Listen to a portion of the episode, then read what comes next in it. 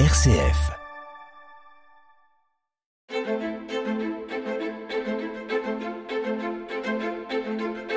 Quand je serai grand, Philippe Lansac.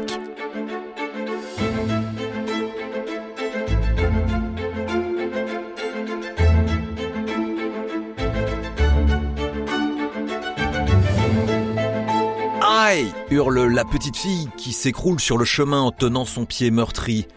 Pas de doute, au vu du sang qui tache sa robe, la coupure est profonde. Une pierre pointue qui se cachait sous la boue a tranché d'un coup vif la peau des pieds de Jeanne, une peau déjà bien rêche malgré ses dix ans à peine. C'est que la jeune bergère fait paître ses brebis pieds nus du matin au soir depuis trois ans déjà sur les pentes du Morvan. Or le climat est rude dans ce petit massif montagneux de la Bourgogne, et pas de quoi se payer des sabots. C'est que le père de Jeanne, Jean Barret, est très pauvre dans une des régions les plus misérables de France en ce milieu du XVIIIe siècle. Jean est manœuvre, c'est-à-dire ouvrier agricole de base, sans terre ni outils. Il n'a que la force de ses bras alloués au jour le jour. Jeanne doit donc euh, travailler pour aider sa famille à survivre, d'autant qu'elle a perdu sa mère un an après sa naissance. Chaque matin, à l'aube, elle part avec ses brebis, sillonnant les collines, les prairies, les sombres forêts humides où se cachent souvent des loups. À la tombée du jour, souvent transie de froid, elle rejoint la petite chaumière familiale au sol de terre battue. Elle avale une maigre soupe de racines avec une tranche de pain dur, puis s'endort avec le reste de sa famille sur la seule et unique paillasse de la maison. Heureusement, Jeanne est de caractère jovial. Son sourire espiègle, entouré de taches de rousseur, ne semble jamais la quitter malgré cette enfance difficile. Et puis, elle est curieuse de tout, des fleurs et des plantes en particulier, qu'elle observe à longueur de journée. Des plantes qui lui changeront la vie, littéralement, car c'est grâce à elles, en quelque sorte, qu'elle deviendra la première femme à faire le tour du monde. Assise dans la boue ce matin de mars 1750, le pied en sang, Jeanne prend vite les devants. Elle cueille sur le bord du chemin une feuille qu'elle pose immédiatement sur la plaie. Car Jeanne connaît les plantes depuis le temps qu'elle arpente la campagne du Morvan avec ses bêtes. Elle connaît celles qui permettent aux plaies de cicatriser, mais aussi celles qui soignent les maux de ventre ou encore la migraine. C'est qu'à la Comelle, son village de Saône-et-Loire, un herboriste suisse s'est installé il y a quelques années. Or, il a besoin de main-d'œuvre pour cueillir les plantes dont il fera des décoctions. Alors, il fait souvent appel à des gamins bergers pour euh, lui rapporter des fleurs et des feuilles. Jeanne n'a pas hésité. Lorsqu'elle est rentrée pour la première fois dans la boutique, elle a été fascinée par tous ces grands récipients en verre, flanqués d'une étiquette au nom savant qui conserve précieusement les plantes séchées. C'est donc elle-même qui s'est proposée pour devenir cueilleuse, une cueilleuse zélée et passionnée d'ailleurs, ce qui lui permet de rapporter régulièrement quelques pièces à la maison.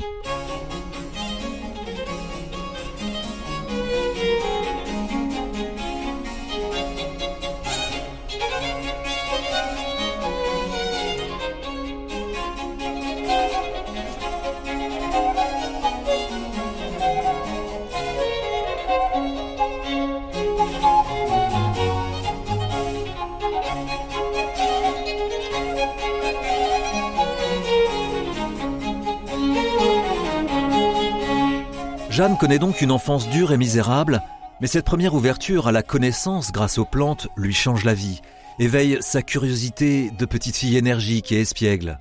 Treize ans plus tard, ce sont de nouveau les plantes qui lui ouvrent de nouveaux horizons. Recommandée par le curé du village, elle est embauchée comme domestique dans la maison du médecin de Toulon-sur-Arroux, à 20 km de là, toujours en Saône-et-Loire. Un certain docteur Commerçon, Philibert Commerçon, qui a perdu sa femme trois jours après qu'elle ait mis au monde un fils. Déboussolé, Philibert a besoin d'aide pour élever l'enfant, et c'est pourquoi il embauche Jeanne comme gouvernante. C'est un nouveau monde qui s'ouvre à notre ancienne pastourelle aux pieds nus. Une grande maison bourgeoise, imaginez-vous, celle du médecin du village, un salon avec des tentures, plusieurs chambres, avec du beau linge, et puis surtout plein de livres. Mais ce qui l'intrigue le plus, c'est cette pièce qui jouxte le bureau du docteur, une sorte d'atelier rempli de fleurs et de feuilles séchées, de grands cahiers, de cadres en bois. Et puis cette odeur qui lui rappelle des souvenirs. Mais oui, bien sûr, celle de l'échoppe de l'herboriste de son enfance. C'est que le docteur Philibert Commerson a une grande passion, la botanique C'est à l'université de Montpellier, où il a étudié la médecine, que Philibert a découvert les plantes médicamenteuses, et avec elles toutes leurs propriétés, leurs particularités, mais aussi leur beauté. Très vite, il est fasciné. Il dévore tous les ouvrages sur le sujet, notamment ceux du grand botaniste suédois de l'époque, le fameux Linné.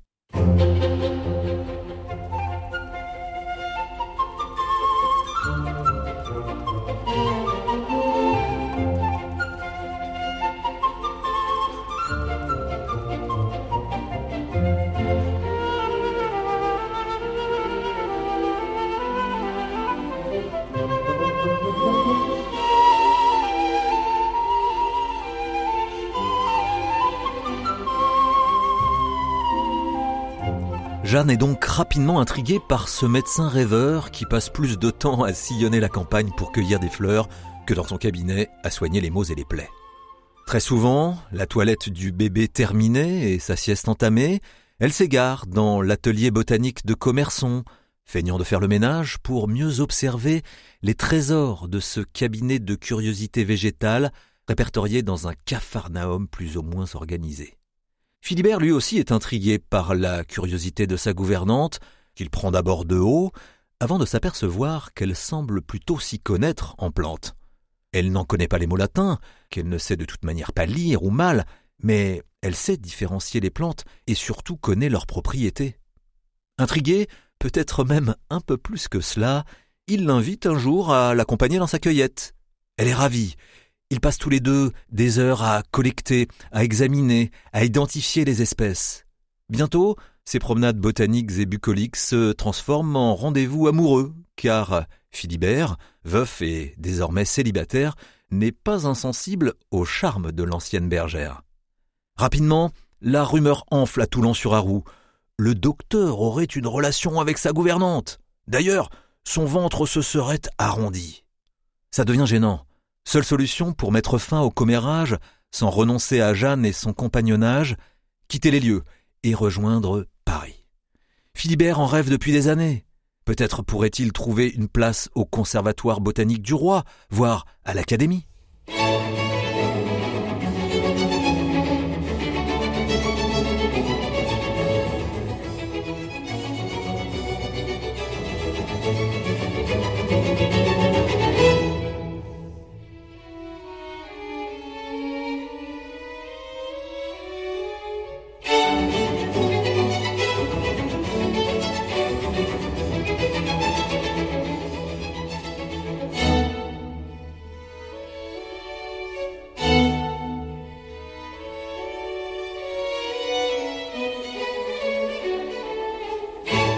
C'est en 1764 que Philibert et Jeanne débarquent donc à la capitale avec plantes et bagages.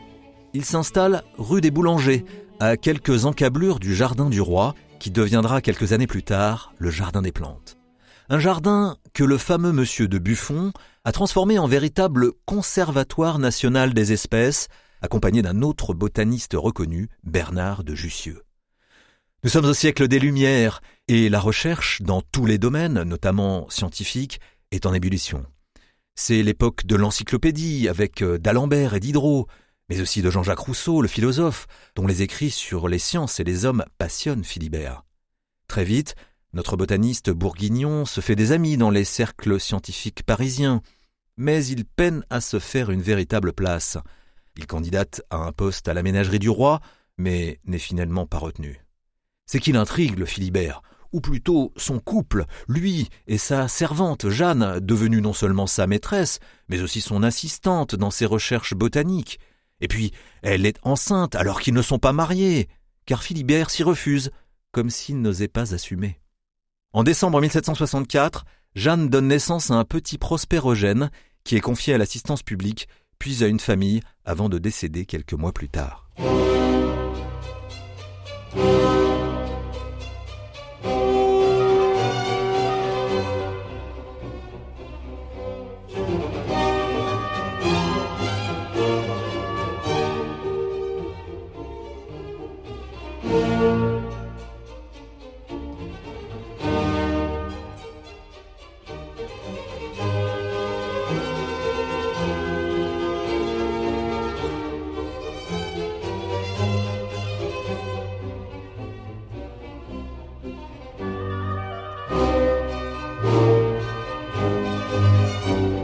Ça y est, ton travail est enfin reconnu par le roi.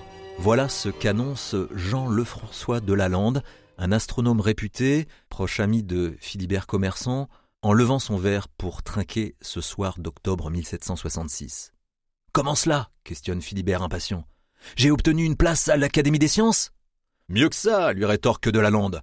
Tu as été recommandé comme botaniste officiel de l'expédition autour du monde de Monsieur de Bougainville, mandaté Louis XV.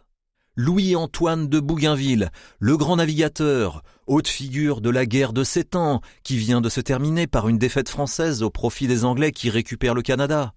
Pour ce refaire, il a proposé au roi une grande expédition afin de découvrir le continent austral, l'Antarctique, que toutes les grandes puissances de l'époque cherchent à conquérir. Le roi a accepté à condition de poursuivre le voyage par une exploration des Indes néerlandaises pour reprendre le contrôle de la route des épices. Bref, une expédition pour tout simplement faire le tour du monde. Et pour cette expédition, il faut bien sûr un botaniste, et on a pensé à Commerçon. Euh, c'est que je commence à me faire vieux, et puis il y a cette blessure à ma jambe qui ne guérit pas, répond Philibert inquiet. Oh, ne fais pas ton timeret, renchérit Lalande. C'est la chance de ta vie. Imagine, tu pourras être le premier à découvrir des centaines d'espèces. N'hésite pas. Tu as trois jours pour donner ta réponse au roi. Lorsqu'il raconte le soir même à Jeanne ce qui lui arrive, elle se met en colère. Et tu oses hésiter? Faire le tour du monde? Mais j'en rêve, moi Et d'ailleurs, si je venais avec toi? Seul problème, les femmes sont absolument interdites à bord des bateaux à l'époque. Jeanne réussira-t-elle à réaliser son rêve? C'est ce que je vous raconterai dans le prochain épisode de Quand je serai grand.